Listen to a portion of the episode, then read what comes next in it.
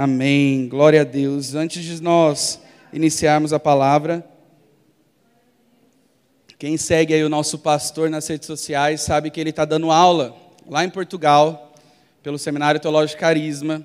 Mas domingo que vem ele estará aqui com a gente. Ele mandou um forte abraço. Ele está todo preocupado. Já mandou já umas 30 mensagens para mim hoje.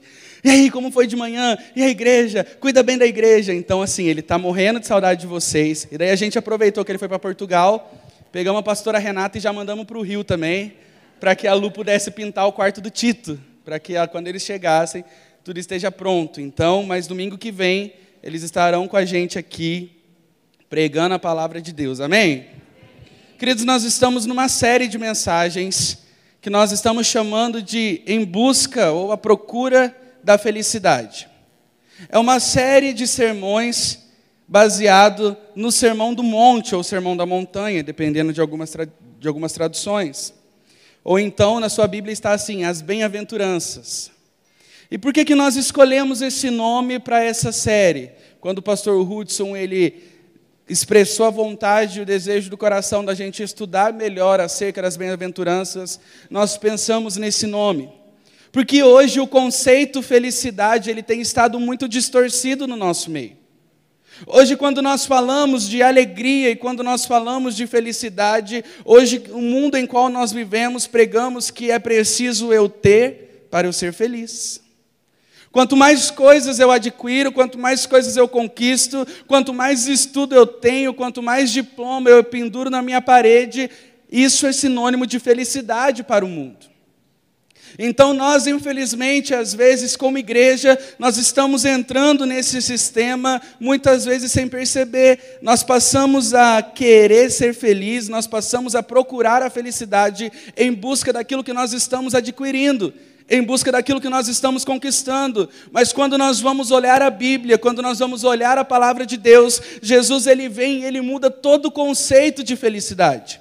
E ele fala então que o ser feliz não é sobre você ter, mas é sobre você ser. É sobre você ser alguém. É sobre você ser um com Ele, é sobre você ser um discípulo dele, é sobre o negar-se a si mesmo. Esse é o padrão de felicidade bíblico e é isso que nós, como igreja, nós precisamos voltar a pregar. E entenda que eu não estou falando que é ruim você adquirir bens materiais. Entenda que eu não estou falando que você não pode conquistar, que você não pode ter uma vida boa, que você deve trancar os seus estudos agora e viver somente da palavra. Não é isso. Mas o que eu estou falando é que os bens materiais, o, o, o ter muitas coisas, não pode substituir o verdadeiro sentimento de sermos um com Deus. Não pode substituir o verdadeiro sentimento da felicidade de eu saber que eu sou um com o Pai. Deus saber que eu estou num padrão que não é mundano, não é um padrão que o mundo tenta estabelecer, mas é um padrão que a Bíblia estabelece sobre a minha e sobre a sua vida. É isso que hoje nós precisamos entender. Este é o conceito de felicidade segundo a Bíblia. Você pode adquirir muitas coisas, e nós vemos que tem pessoas hoje que, se você perguntar, fala assim que 24 horas é pouco. Hoje, se você perguntar para algumas pessoas, falam: não, um dia é muito pouco para eu realizar tudo o que eu quero. Um dia é muito pouco para eu conseguir terminar o meu dia com todas as tarefas concluídas.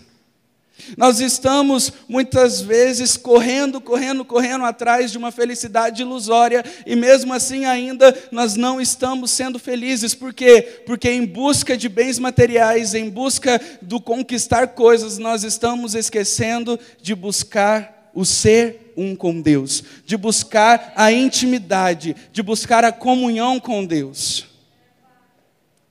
Querido, não há bem material, não há nada, não há conquista que vai substituir a presença de Deus na minha e na sua vida. Nós só seremos completos e felizes quando nós transbordarmos da presença de Deus, quando nós o buscarmos de todo o coração e nós iremos nos sentir satisfeitos nele. E como eu disse, não é para parar de trabalhar, não é para parar de estudar, não, mas é para você parar nessa noite e pensar e refletir: será que você tem buscado a felicidade nos lugares errados? Será que nós, como igreja, nós não estamos pregando o evangelho aonde nós estamos colocando o ter, o ter, o conquistar, você vai ser próspero, você vai conquistar, você vai conseguir, e nós estamos esquecendo de pregar o ser, você vai ser um discípulo de Cristo, porque você vai conseguir negar a si mesmo todos os dias. O discurso não mudou. O discurso da Bíblia ele continua o mesmo. Arrependei-vos, pois é chegado o reino dos céus. Arrependei-vos. É isso que nós, como igreja, precisamos entender: que nós seremos felizes quando nós entendemos o princípio da palavra, quando nós entendermos esse princípio do arrependei-vos, do buscar a presença de Deus, do buscar a Deus. Hoje, se você pegar qualquer universitário e você falar assim, querido, o que você está lendo? Ou alguém que já se formou, nós vemos que, gente, na faculdade você lê uns livros grossos pra caramba. Se você perguntar para essa mesma pessoa, você está conseguindo ler? Ela vai falar assim, mas e da Bíblia? Quanto você está conseguindo ler?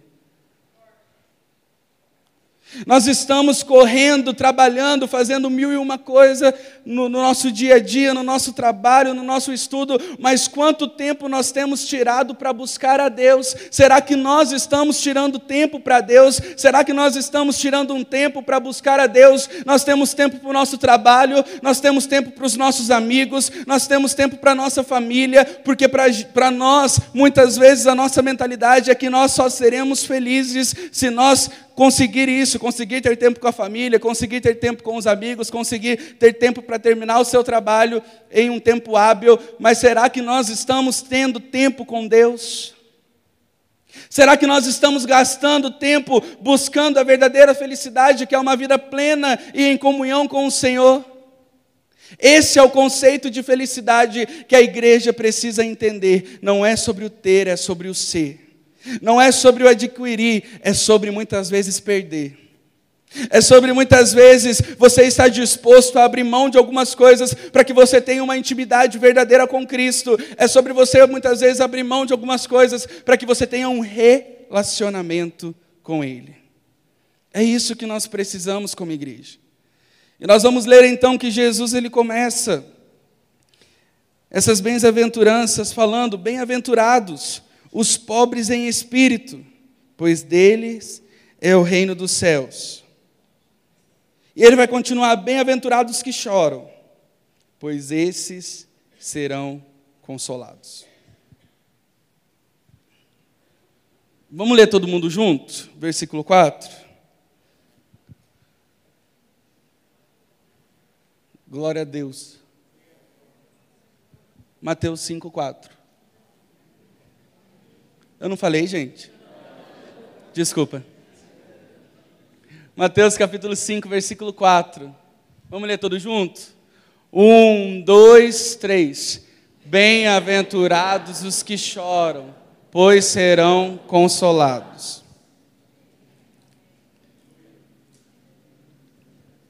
Quando nós lemos sobre isso, bem-aventurados os que choram, porque serão consolados. A primeira coisa que nós precisamos aprender com esse versículo é que Jesus ele não tem prazer em ver a sua igreja chorar. Jesus ele não tem prazer no nosso sofrimento, porque às vezes a gente fala assim: bem-aventurados que choram, então agora eu vou viver chorando pelos cantos, é isso? Não. Não é isso. Jesus ele não tem prazer em nos ver sofrendo, Jesus ele não tem prazer em nos ver chorando, porque se fosse assim, Jesus ele não teria se dado em nosso favor. A palavra de Deus fala que nós estávamos condenados à morte eterna, mas Cristo se deu em nosso favor, se fez homem e se entregou por mim por você, nos resgatando da ira de Deus. E hoje nós podemos declarar que somos salvos através do sacrifício do Senhor. E você acha mesmo que se Deus tivesse prazer, se Cristo tivesse prazer no nosso sofrimento, Ele iria se entregar por nós? Ele iria nos tirar do sofrimento eterno, que é ser condenado à morte eterna, à separação eterna nossa de Deus. Então, quando Jesus ele fala bem-aventurados que choram, ele não está falando em momento algum que bem-aventurado é aqueles que vivem sofrendo pelos cantos. Ou que Ele tem prazer em nos ver chorando por qualquer coisa, porque, ah, coitadinho de mim, ah, porque ah, minha vida está tão difícil, porque quando a gente lê isso, a gente confunde e a gente não lamenta, a gente não chora, e a gente começa, qualquer coisinha, a gente começa assim, ah, porque bem-aventurados que choram, então agora eu vou chorar por tudo. Não! Não é isso que Jesus está falando aqui. E nós vamos ver agora três tipos de choro que não é o choro que, que Cristo está falando no Sermão do Monte. Três tipos de choro que não é o choro que Cristo quer que eu e você venhamos a chorar. O primeiro tipo de choro que não é o que Jesus está falando aqui é um choro por perdas do bem material. Você pode abrir comigo em Mateus capítulo 6, versículo 19.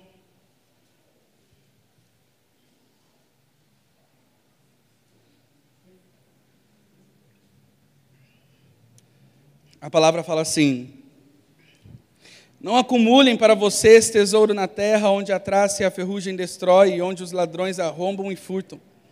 Mas acumulem para vocês tesouros nos céus, onde a traça e a ferrugem não destrói, e onde os ladrões não arrombam nem furtam. Pois onde estiver o seu tesouro, aí também estará o seu coração. Então, quando Jesus ele fala bem-aventurados que choram, ele não está falando que é bem-aventurado aqueles que choram porque perdeu algo material.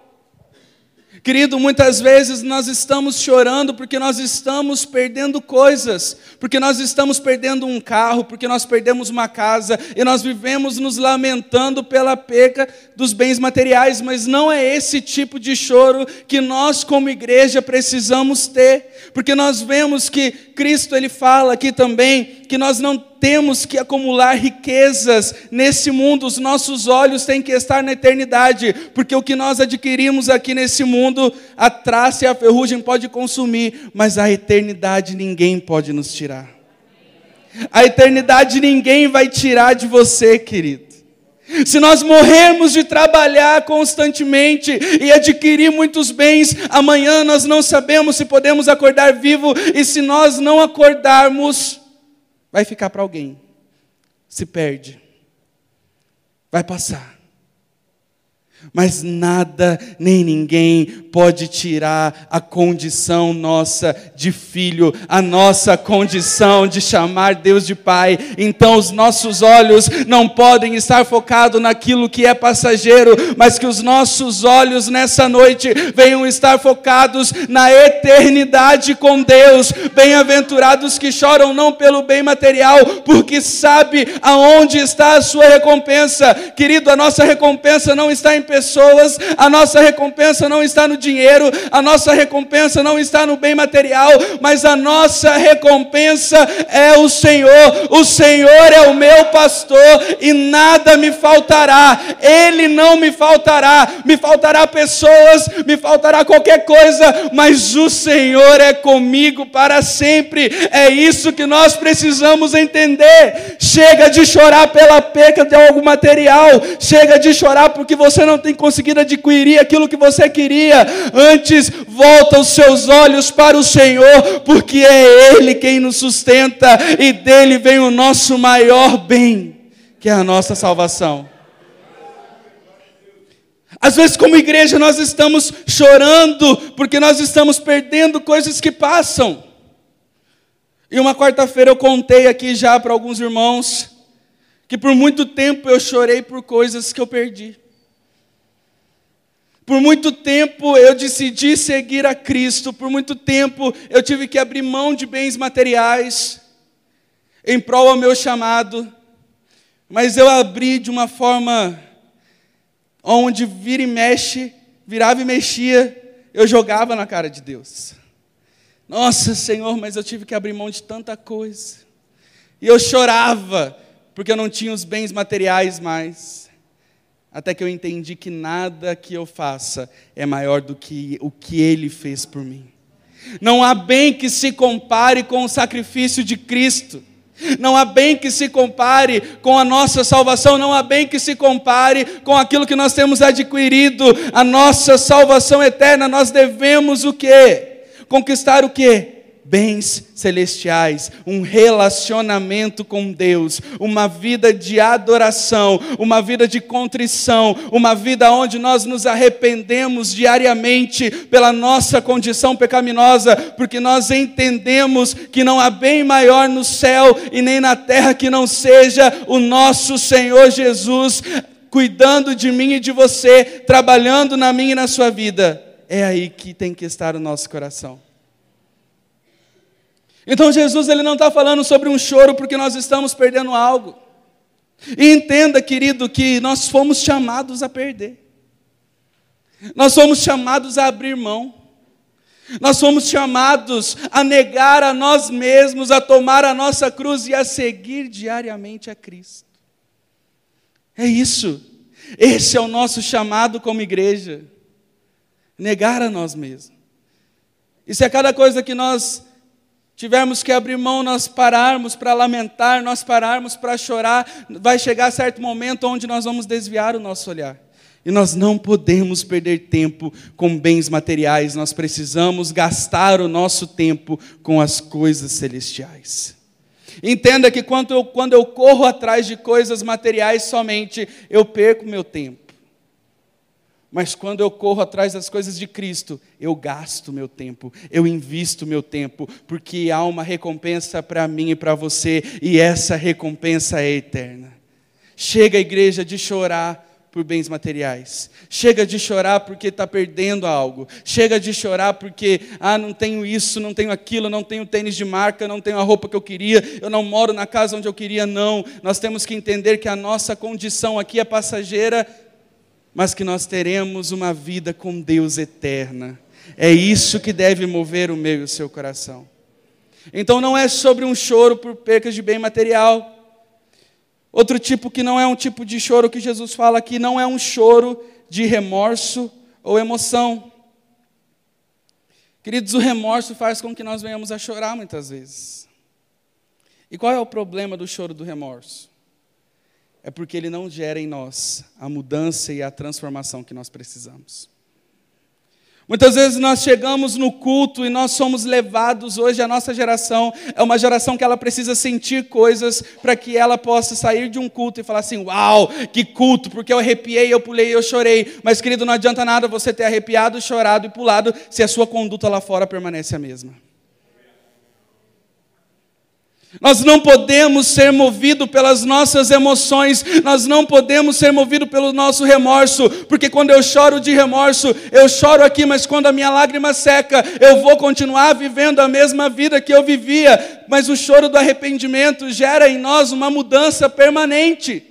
Nós não podemos chorar por emoção. Hoje nós baseamos as pregações que nós ouvimos ah, porque fulano me fez chorar, porque esse clano vídeo no YouTube me fez chorar, porque eu arrepiei quando eu ouvi. Só que, querido, não é sobre arrepiar, é sobre mudar a sua conduta, é sobre mudar a sua postura. Chega de chorar por emoção. Você não é, o louvor não foi bom se você chorou. O louvor, o louvor foi bom realmente se aquela música tocou o seu coração para que você viva aquilo. É mais do Senhor e menos de mim, então vamos colocar em prática. Nós não adoramos, nós não temos momento do louvor para tocar a igreja. Mas nós adoramos e nós louvamos para engrandecer a Deus. Então acho que está na hora da gente parar de vir para a igreja e sair falando: olha, o louvor hoje não estava muito bom porque não me arrepiei. O louvor não estava muito bom porque eu não chorei, querido, entenda. O louvor é para Deus, se entrega. Feche os seus olhos e se entrega para Ele. O louvor vai ser bom quando você viver aquilo que você está cantando. Aí eu vou acreditar que o louvor realmente foi bom. Tem uma pastora em Lagoinha que ela fala algo muito interessante. Ela fala que o crente muitas vezes tenta não contar mentira, mas o crente sempre canta mentira. Eu estou disposto a morrer por ti, mas na primeira luta quer recuar. Eu não aguento. Eu vou fugir, eu vou sair da igreja. Que ele cresça e que eu diminua, mas na primeira oportunidade, a gente inverte que eu cresça e o restante diminua. Nós precisamos viver aquilo que nós estamos cantando. Chega de chorar por emoção, chega de chorar por remorso. Nós vamos chorar por um, por um verdadeiro arrependimento, por uma verdadeira mudança. Não é sobre sensação, é sobre transformação. Não é sobre arrepio, é sobre mudança de caráter. Não é sobre só chorar, é sobre mudar a nossa postura. Eu lembro que eu ouvi certa vez sobre lágrimas de crocodilo. Um certo dia, logo que eu cheguei na igreja, tinha alguém chorando, e eu falei, nossa, fulano está chorando demais, será que aconteceu alguma coisa? E falaram para mim, não, João, é lágrima de crocodilo. Eu falei, uai. Eu fiquei sem entender. E daí a pessoa depois falou assim para mim, ó, quando acabar o culto, repara como aquela pessoa vai tratar todos que estão em volta. E daí eu pude ver que não é a emoção não move o nosso coração para a transformação. Então não é esse tipo de choro que Cristo está falando. Não é o choro de emoção, não é o choro de remorso, mas é um choro que vai nos causar uma transformação genuína e verdadeira. E a palavra de Deus no livro de 2 Coríntios, capítulo 7,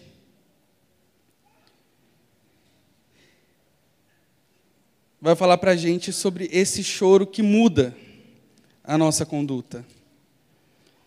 Segundo Coríntios, capítulo 7, versículo 10, ele vai falar assim: "A tristeza, segundo Deus, não produz remorso, mas sim um arrependimento que leva à salvação, e a tristeza, segundo o mundo, produz a morte". Ou seja, não é sobre o chorar por emoção, é sobre o chorar um choro que Deus quer que nós venhamos a chorar nessa noite, um choro que vai mudar a nossa vida, um choro que vai transformar a minha vida, um choro que vai mudar e transformar o nosso caráter. É esse choro que Deus quer de nós nessa noite. Porque quando nós choramos aquilo que o Espírito Santo coloca no nosso coração, nós não estamos chorando por um remorso, mas para uma transformação. Para uma transformação. E o terceiro tipo de choro, que não é o choro que Cristo está falando nesse sermão, não é um choro movido pelas circunstâncias. Quando Jesus ele vai falar bem-aventurados que choram, porque esses serão consolados, ele não está querendo dizer que bem-aventurado é você que chora porque está passando por uma luta. Bem-aventurado é você que chora porque está passando por um problema. Bem-aventurado é você que chora porque as circunstâncias da sua vida não estão como você desejava. Não, não é esse tipo de choro, porque os momentos passam, as circunstâncias passam, as lutas passam, mas Ele permanece sobre a mim e sobre a sua vida. A palavra de Deus vai falar que o choro pode durar uma noite, mas a alegria vem ao amanhecer. Ah, então quer dizer que nós vamos chorar a noite toda e quando acordar vai estar tudo lindo? Não. Mas é quando nós acreditamos que o meu choro ele pode durar, mas eu sei quem é o meu consolador, eu sei quem é o meu Deus, eu sei que ele é capaz de mudar a circunstância, eu sei que ele é capaz de mudar o problema, e quando eu confio nas coisas de Deus, quando eu confio na palavra de Deus, quando eu confio no caráter de Deus sobre a minha vida, eu não perco mais meu tempo chorando pelas circunstâncias, porque eu sei que as circunstâncias elas vão passar, porque o Senhor fala que mesmo na nossa infidelidade, Ele permanece fiel sobre a mim e sobre a sua vida. Ainda que venhamos ser infiéis, ainda que venhamos a ser infiéis, Ele permanece fiel. Então, chega de chorar pelas circunstâncias, chega de gastar o nosso tempo chorando pelo momento que nós estamos vivendo, chorando por causa das nossas lutas. Não é esse tipo de choro que Deus quer de nós, não é esse tipo de choro que a igreja tem que chorar. Não é, querido, porque nós sabemos que as circunstâncias, elas não podem se comparar, os problemas, eles não podem se comparar à grandeza do Deus a qual eu e você servimos. O nosso problema não pode ser maior do que o Deus a qual nós professamos crer.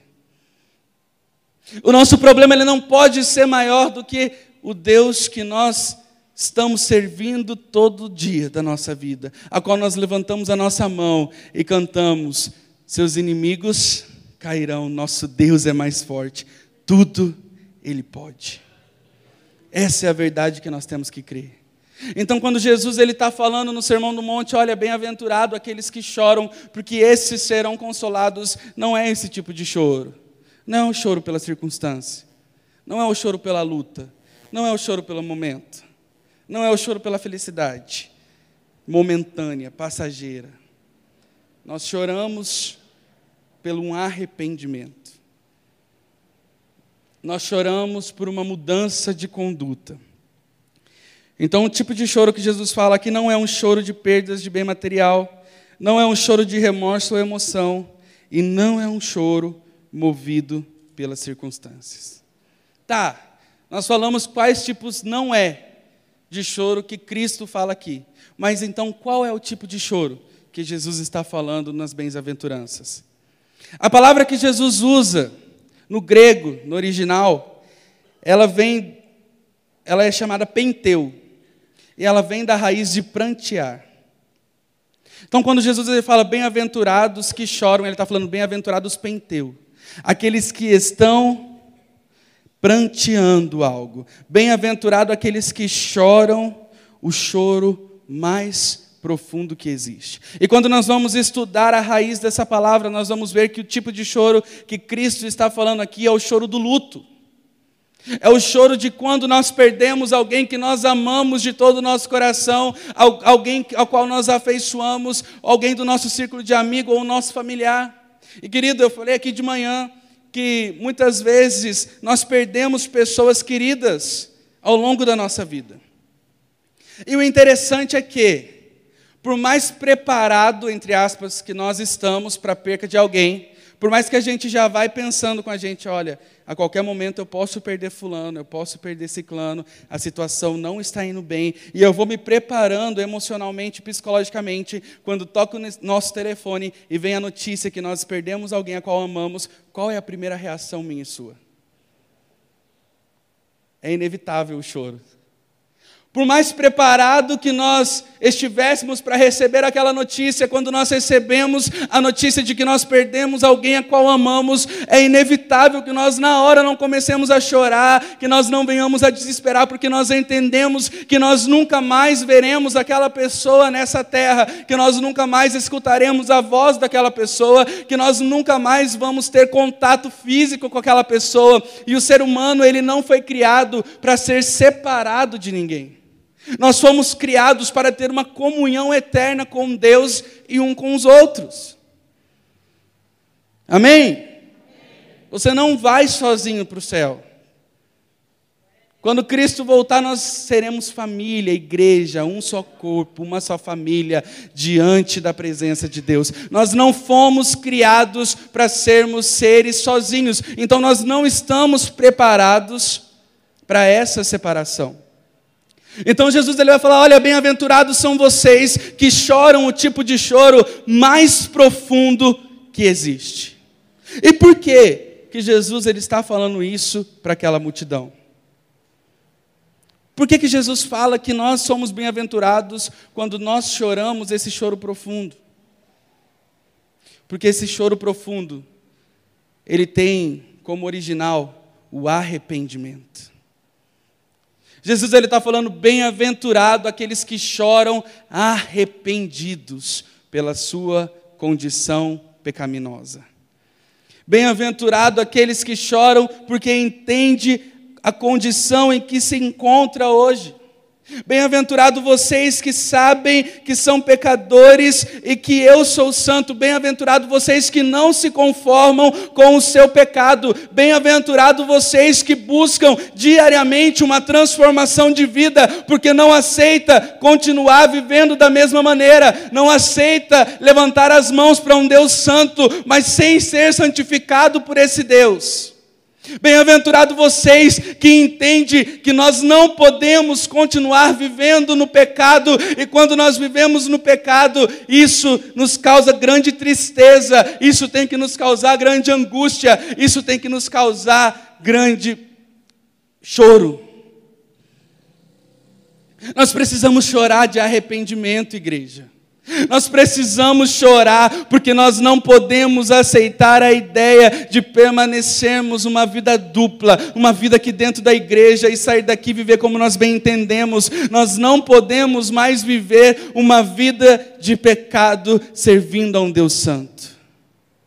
A igreja ela precisa parar de querer só pular, de gritar, de se alegrar e começar a chorar por entender que nós somos pecadores, que nós somos realmente pessoas que precisam da graça e da misericórdia de Cristo todos os dias.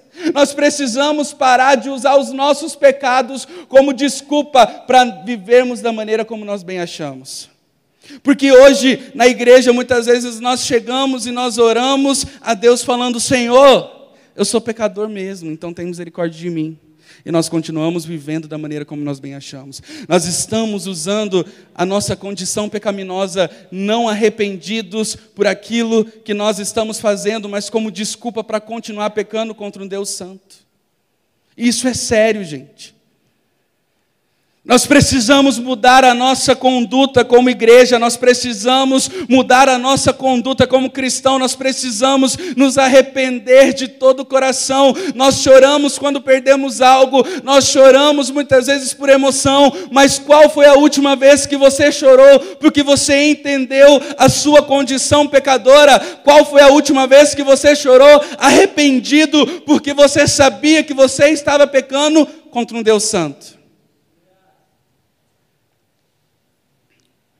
Bem-aventurados que choram, porque esses serão consolados. Tiago, Tiago capítulo 4, versículo 9 vai falar: Entristeçam-se, lamentem-se, chorem, toque o riso por lamento e a alegria por tristeza, humilhem-se diante do Senhor e Ele os exaltará.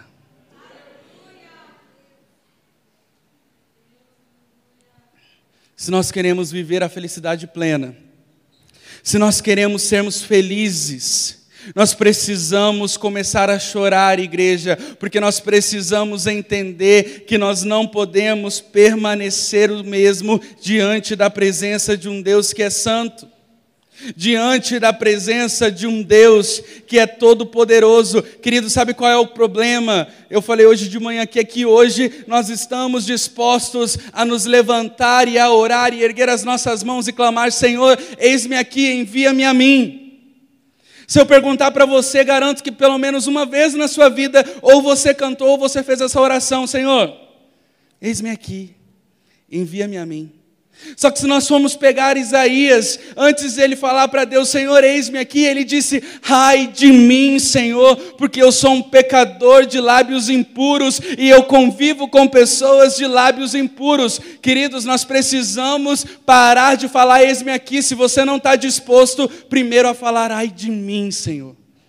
Ai de mim que sou pecador, ai de mim que vivo nessa condição, ai de mim, Senhor, porque eu não consigo largar a vida de pecado em que eu vivo. E hoje a gente tem pessoas na igreja, tem pessoas que estão paradas no seu ministério, pessoas que têm se questionado, falando: Senhor, mas eu já disse, eis-me aqui, o Senhor falou que ia acontecer, o Senhor falou que ia me enviar, o que está acontecendo? Querido, é hora de nós começarmos a orar, Senhor, ai de mim que sou pecador, ai de de mim que tenho lábios impuros, ai de mim que convivo com pessoas de lábios impuros. Nós precisamos voltar a chorar, igreja, voltar a chorar pela nossa condição pecadora. Chega de pregar uma falsa alegria, chega de pregar coisas que você só vai conquistar, adquirir, porque a nossa verdadeira felicidade está no Senhor. A nossa verdadeira felicidade está na comunhão plena com Deus. Essa é a felicidade que nós temos que ter. Hoje muitas vezes nós pregamos sobre graça, hoje nós pregamos sobre cruz, e isso é maravilhoso, mas nós precisamos entender que a cruz do Senhor não é sobre o sofrimento, a cruz do Senhor é o propósito. Chega de querer pregar, querido, a cruz foi o sofrimento e Cristo já pagou. Não, Jesus ele é enfático quando ele fala: quem quiser vir após mim, negue-se a si mesmo, tome a sua cruz e siga-me. Não vai ser fácil, não vai ser legal, nem sempre vai ser bom.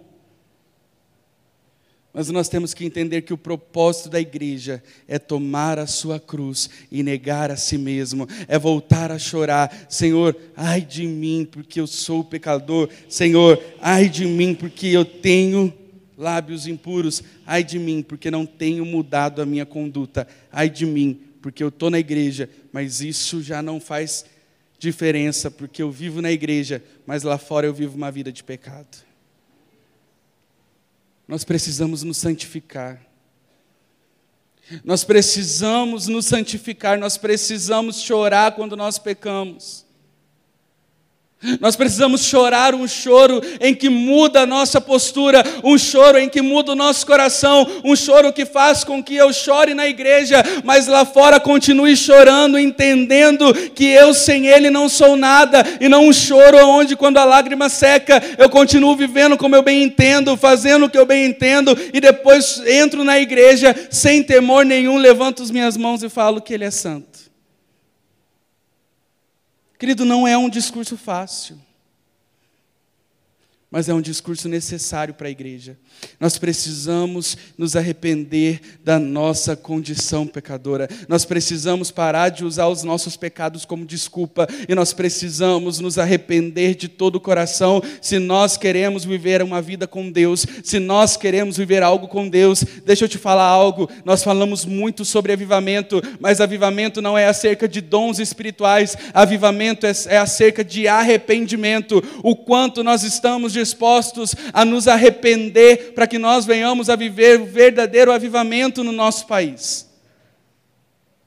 O quanto nós estamos dispostos a nos arrepender e a chorar pelos nossos pecados, para que nós venhamos verdadeiramente alcançar os perdidos, para que nós venhamos verdadeiramente viver o avivamento que nós tanto falamos, que nós tanto orando e tanto nós pedimos. Não há avivamento sem arrependimento. E por isso que Jesus ele fala: bem-aventurado os que choram, porque serão consolados. E quando Jesus ele fala isso, ele está falando sobre o choro do arrependimento, mas também um choro de angústia. Nós choramos porque nós perdemos alguém que nós amamos. Nós choramos pelo luto, mas será que nós estamos chorando quando nós não estamos em comunhão plena com Deus? Querido, nós precisamos chorar, porque o pecado ele faz separação do homem de Deus, não é porque Deus deixa de nos amar, não é isso, mas a nossa própria consciência nos afasta da presença de Deus. Só que nós não podemos nos conformar com isso. Querido, nós não podemos, não pode entrar na nossa cabeça a ideia de nós não termos um relacionamento com Deus. Quando eu penso que eu não posso mais, que eu não consigo mais orar, que eu não consigo mais chamar Deus de Pai, que eu não consigo mais me aproximar dEle, querido, isso deve gerar uma angústia no meu coração, porque nós não seremos nada, nós não conseguiremos nada, nós não conseguiremos viver sem estar em comunhão com Deus. Nós precisamos chorar esse choro de angústia, o choro de uma separação, o choro de uma ideia que eu não entendo de viver sem chamar o meu Deus de Pai.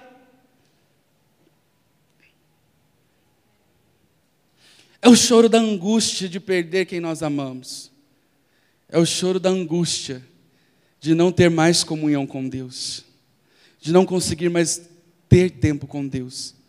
Querido, quando eu e você nós começarmos a chorar porque nós não porque nós estamos perdendo algo, não porque as pessoas estão falando de nós, não porque nós estamos passando por momentos, mas quando nós começarmos a chorar porque nós queremos e desejamos um relacionamento verdadeiro com Deus, nós veremos que Deus fará grandes coisas sobre a nossa cidade, Deus fará grandes coisas sobre o nosso país, mas para isso é hora da igreja parar de pular, é hora da igreja parar de ficar fazendo festa por tudo e começar a se converter de todo o coração e começar a chorar e começar a se lamentar e começar a se angustiar porque não entra na cabeça a ideia de não ter um relacionamento com Deus, porque nós não conseguimos imaginar uma vida aonde nós não tenhamos um relacionamento com o nosso Pai. Isso deve mover o meu e o seu coração. Pessoas vão passar pela nossa vida. Pessoas elas passam. Pessoas elas vão embora. Mas Deus permanece para sempre. Ou seja, a minha e a sua comunhão com Deus, ela tem que ser sempre, sempre algo de prioridade na minha e na sua vida. E quando nós pensamos que talvez nós estejamos vivendo uma vida dupla, uma dualidade, falando que adora Deus aqui, mas lá fora adora os prazeres da carne. Nós precisamos entender que talvez nós estejamos aqui nessa noite vazios. E isso deve gerar angústia. Isso deve gerar tristeza, isso deve gerar arrependimento na minha e na sua vida, porque nós não podemos continuar a nossa vida sem um verdadeiro relacionamento com o nosso Pai, nós não podemos permanecer sem comunhão com Deus, nós não podemos permanecer nos, nos continuando sem nos arrepender dos nossos pecados, é preciso uma mudança de comportamento, é preciso uma mudança, querido, de mentalidade. Nós precisamos, igreja brasileira do Senhor, nós precisamos voltar a chorar, chorar pela nossa condição, chorar de angústia. E o terceiro ponto que eu quero falar nessa noite, nós precisamos chorar pela condição pecaminosa um dos outros. Hoje nós choramos por tantas coisas e nós, como igreja, nós estamos nos acostumando com o cenário a qual nós estamos vivendo, querido. Mas nós não fomos chamados para nos acostumar com aquilo que nós estamos vendo. Nós fomos chamados para transformar a nossa mente, renovar a nossa mente. Eu não posso aceitar tudo o que tem acontecido. Mas eu não estou falando sobre uma militância. Eu estou falando sobre você dobrar os seus joelhos e orar e clamar, porque você não aceita viver em um país corrupto, você não aceita a ideia de você estar sentado hoje aqui ouvindo essa mensagem e ter pessoas lá fora se perdendo, pessoas lá fora que não tiveram um encontro com Cristo, pessoas lá fora que não ouviram acerca do amor de Cristo. Querido, Jeremias, ele chora pela condição pecaminosa de Israel, porque ele entendia que ele não poderia ter experiências com Deus e ver uma nação inteira se corrompendo. O problema é que nós estamos nos acostumando com aquilo que nós estamos vivendo, nós estamos nos acostumando com a atual situação de pecado do nosso país. Nós estamos nos acostumando com a atual situação de pecado dos nossos familiares. Nós não choramos mais porque a nossa família não se converteu ao Senhor e nós ainda batemos no peito e falamos assim: a salvação é individual, eu sou salvo. Querido, nós somos chamados para chorar uns pelos outros, pelo pecado um dos outros. Você não pode mais aceitar a ser conivente com o pecado do seu irmão. Nós precisamos parar de relativizar o pecado, achar que tudo é normal. Nós precisamos voltar a dobrar os nossos joelhos como igreja e chorar pela situação a qual nós vivemos. Nós precisamos voltar a chorar pela condição do Brasil, pela condição do mundo, pela condição da minha família, pela condição dos meus amigos, pela condição da igreja brasileira que tem se perdido na corrupção. Hoje nós somos os primeiros a se levantar para falar mal da igreja, mas quanto tempo nós temos gastado orando pelos nossos irmãos? Há quanto tempo que nós não choramos pela nossa situação como igreja brasileira? Nós sabemos apontar, nós sabemos falar, nós sabemos criticar. Ei, querido, você não foi chamado para criticar, você foi chamado para orar pelos seus irmãos. Nós precisamos orar, Senhor, Tenha misericórdia da igreja, abre os olhos, que eles venham se arrepender, que nós venhamos a nos arrepender como igreja e que nós venhamos a não nos perder no caminho, mas que nós possamos manter os olhos fixos no Senhor Jesus, pregando o Evangelho, pregando a verdade, pregando aquilo que nos foi proposto. É isso que nós precisamos fazer, nós precisamos chorar uns pelos outros. Não é você, querido, entenda que uma, um amigo de verdade não é aquele que pega a sua mão para pular na hora do louvor, mas é é um amigo que chora pelo seu pecado, que chora quando vê você se perdendo, que chora porque ele ama você e a ideia de ver você se afastando dos caminhos do Senhor não entra no seu coração. Esse é o tipo de amizade que nós temos que ter por perto. Eu acabei de chegar, essa, esse final de semana participei de um congresso, de uma conferência, e como foi bom, como foi revigorante Como foi bom estar com os irmãos. Mas, querido, nós precisamos nos parar de nos reunir em conferências, de eventos em eventos, conferências e conferências, e nós precisamos, como igreja, nos unir para nos arrependermos, nos unir para chorarmos, nos unir para, nos unir para orarmos pelo nosso país e um pelos outros. É isso que nós precisamos. Esse é o choro que Jesus fala. Bem-aventurados que choram, bem-aventurados que não aceitam a sua condição, bem-aventurados que choram pelos outros, bem-aventurado aqueles que têm um coração quebrantado diante da presença de Deus. Nós precisamos ter um coração quebrantado diante da presença de Deus, um coração contrito e quebrantado que se move em arrependimento diante da nossa condição, que não aceita mais viver a maneira como nós estamos vivendo, que não aceita mais ver outras vidas se perdendo, que não aceita mais viver em um país corrupto, mas que não é o que se levanta para criticar, mas é o que se levanta para orar, jejuar e clamar. Faz quanto tempo que você não ora pelo seu país? Faz quanto tempo que você não ora pelo pecado da sua família? Faz quanto tempo que você não ora e chora pelo pecado dos seus amigos? Faz quanto tempo que você não chora pelos seus pecados?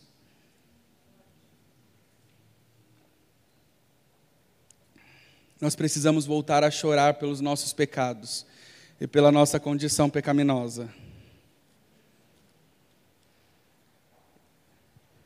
Tá, João, você pode estar se perguntando, falou tudo isso. Mas e aí, a gente vai ficar só no choro? Então é isso, a gente só vai chorar, chorar, chorar, chorar. Não, querido, a palavra de Deus continua falando que há uma recompensa para aqueles que choram. E Jesus ele fala: bem-aventurados que choram, porque serão consolados. Não é sobre o chorar, não é sobre o só se arrepender, é sobre saber que há uma promessa eterna sobre a mim e sobre a sua vida que nós seremos consolados, que Ele enxugará dos nossos olhos toda lágrima, que nós teremos a vida eterna ao lado dele e a palavra a qual Jesus usa. No original, para consolados, é, deixa eu ver se eu consigo ler. Para Caléu, palavrinha difícil. Mas quando Jesus ele fala sobre o consolo, a raiz dessa palavra quer dizer paracletos, que no original Deus usa para falar sobre o Espírito Santo de Deus. Bem-aventurados que choram, porque esses serão cheios do Espírito Santo. Bem-aventurados que choram se arrependendo, porque esses serão consolados pelo Consolador. Querido, ser cheio do Espírito Santo não, quer, não, não condiz com o quanto de dom você manifesta, mas o quanto de fruto você tem manifestado fruto de arrependimento, fruto de choro, fruto de não aceitar permanecer da mesma maneira. Nós seremos consolados quando nós chorarmos, nós temos um consolador para nos ajudar. E quando nós cairmos, nós teremos esse consolador para nos levantar. E quando nós nos arrependermos, nós teremos esse consolador para chamar de amigo, para nos mostrar o caminho a qual devemos seguir, para nos guiar e nos direcionar. O consolador habita em mim e em você, bem-aventurados que choram, porque nós teremos o consolo do Espírito Santo de Deus. Não é o consolo do seu amigo, não é o consolo do seu familiar, não é o consolo dos irmãos da igreja, não, é o consolo do consolador do Espírito Santo de Deus que move dentro dentro de mim e de você, mas para isso nós precisamos, igreja, apresentar fruto de arrependimento pela condição a qual nós estamos vivendo hoje. Nós precisamos nos arrepender de todo o coração por ter uma vida dupla. Nós precisamos nos arrepender de todo o coração de não estar gastando tempo com Deus. Nós precisamos chorar porque nós estamos pecando. Nós precisamos chorar pela nossa condição pecaminosa. Esse é o choro a qual Jesus fala que nós seremos consolados. Eu e você, nós estamos sendo chamados a chorar nessa noite. E quando eu falo de choro, eu não falo sobre lágrima. A lágrima seca. Eu falo sobre uma angústia, um choro que é totalmente interno. É um arrependimento. É uma contrição de coração. É chorar, é o coração doer, porque você sabe que você está errando, mas você sabe também que hoje Jesus está aqui e Ele pode mudar a nossa história, e hoje pode ser o começo de uma nova história na minha e na sua vida. Talvez você esteja aqui e você, em algum determinado momento da sua vida, já frequentou uma igreja e perdeu o primeiro amor, e se perdeu nisso. Mas hoje o Senhor está nos chamando para voltar a esse primeiro amor que quando nós amamos o Senhor de todo o nosso coração, com toda a nossa alma e com todo o nosso entendimento, nós passamos a chorar pelo pecado.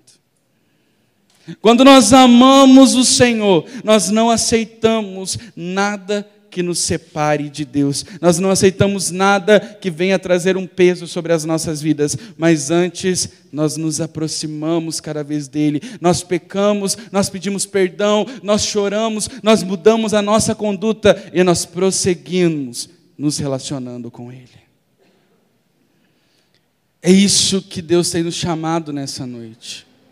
A chorar pelos nossos pecados, a voltar ao primeiro amor, a voltar a viver uma vida de santidade, a voltar a viver uma vida de arrependimento, a voltar a viver o verdadeiro choro, o choro da angústia, o choro uns pelos outros, o choro que traz uma transformação, um choro que muda a minha e a sua conduta.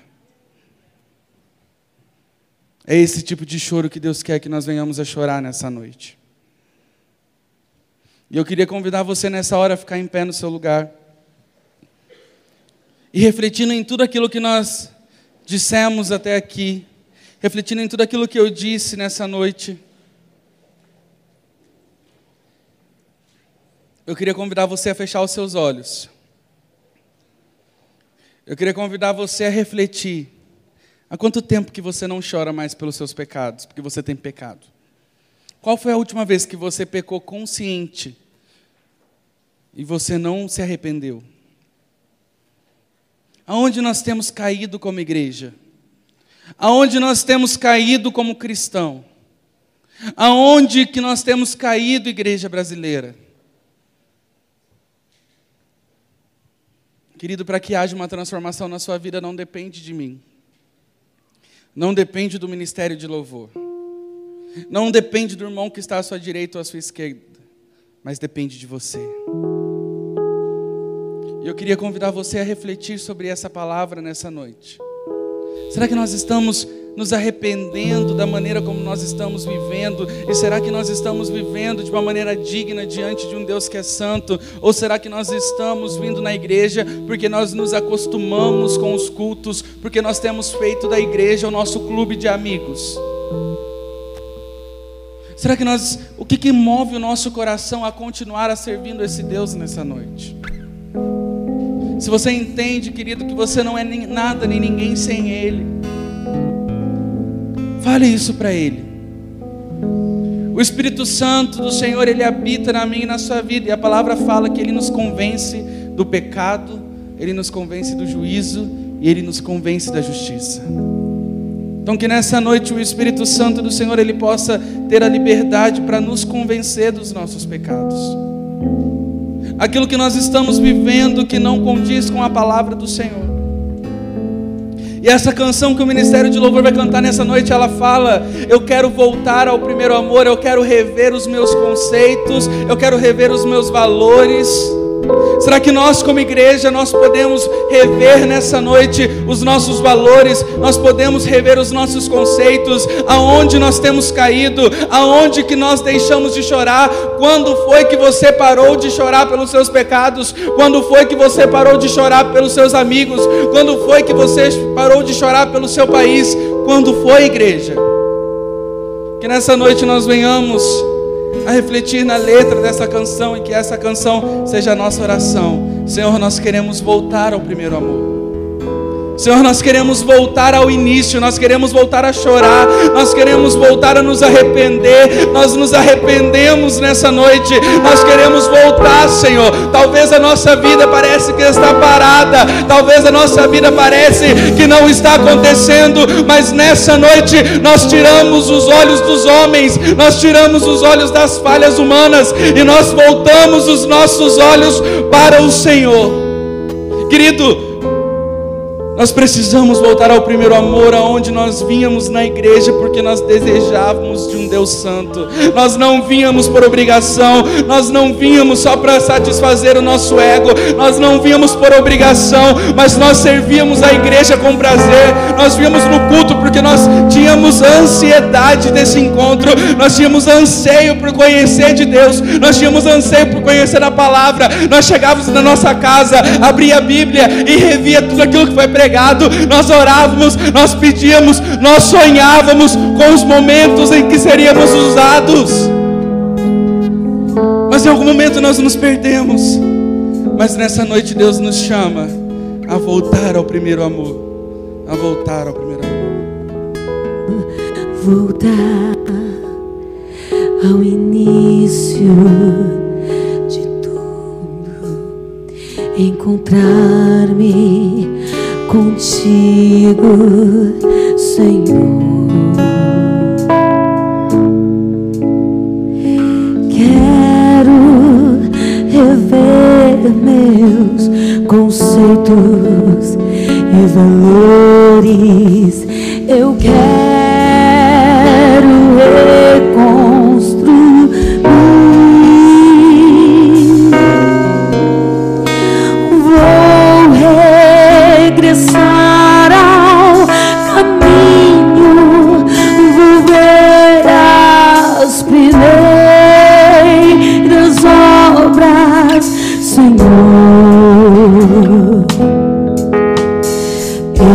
Me arrependo, Senhor, me arrependo, Senhor, me arrependo